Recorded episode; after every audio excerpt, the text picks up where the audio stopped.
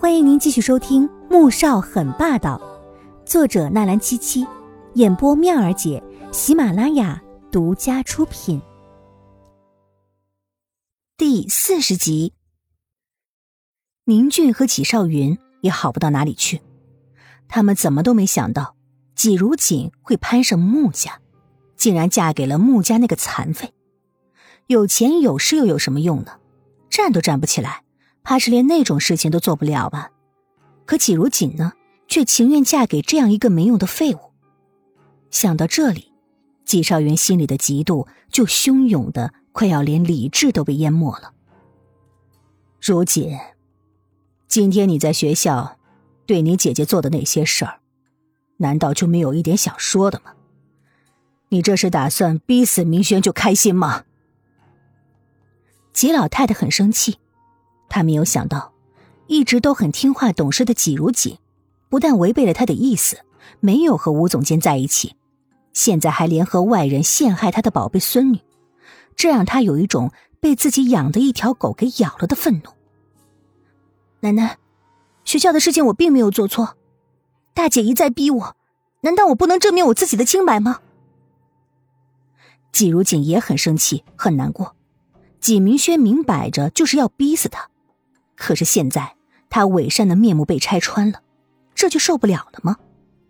那他被全校师生指责羞辱的时候，纪明轩有过要放他一条生路的想法吗？他话音刚落，纪老太太手中的拐杖就朝他身上狠狠的抽过去。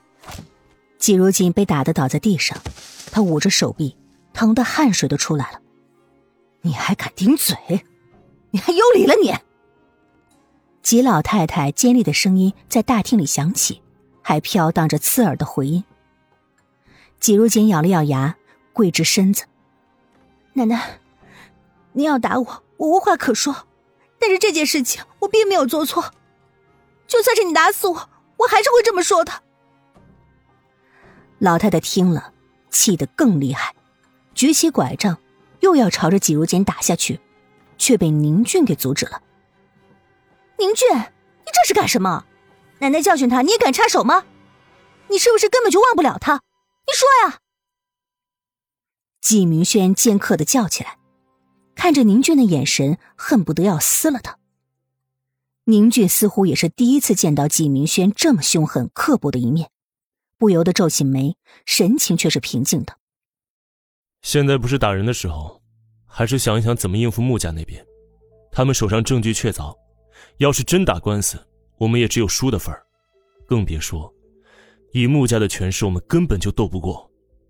宁俊是一个很现实、目标很清晰的人，因为娶了纪明轩对他的事业上有帮助，所以他才会毫不犹豫的抛弃了纪如锦。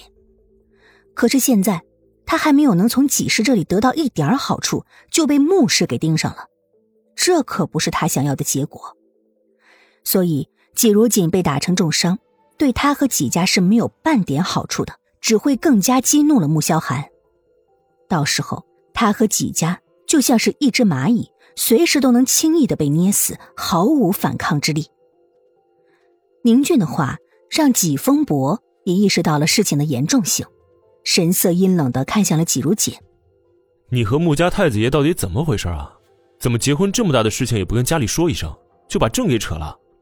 纪风伯的态度没有其他人那么尖酸刻薄，可是纪如锦却知道，这个家里最现实、最冷酷的莫过于纪风伯了。事情突然，我没有来得及跟奶奶和爸爸说，是我的不对。纪如锦怎么敢说呀？穆家那是什么地方？纪家想攀高枝都快要想疯了。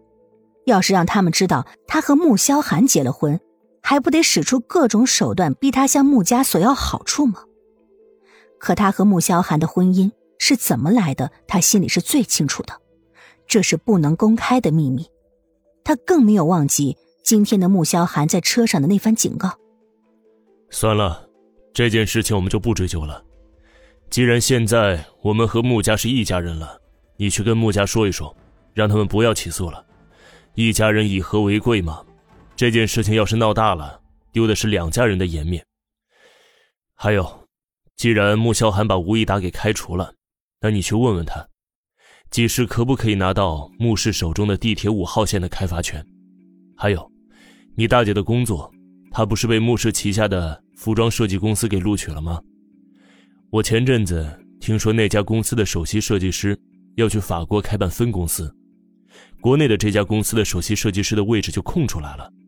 你姐姐是拿过大奖的，不如由你姐姐做这个首席设计师啊。这件事情你要是办好了，那就是我们几家的大功臣，啊！你在学校对你大姐做的那些事情，我们就不追究了。季风伯站起来，说话时没有半分和颜悦色，而是上位者命令一般的语气，对着季如锦发号了施令。季如锦听完，整个人都惊呆了，他完全没有想到季风伯会如此厚颜无耻。竟然一口气提出这么多过分的要求。不说他和穆萧寒只是假结婚，即便是和穆萧寒真心相爱的，他也是绝对不可能答应这么做的。本集播讲完毕，更多精彩内容，喜马拉雅搜索“妙儿姐”，等你哟。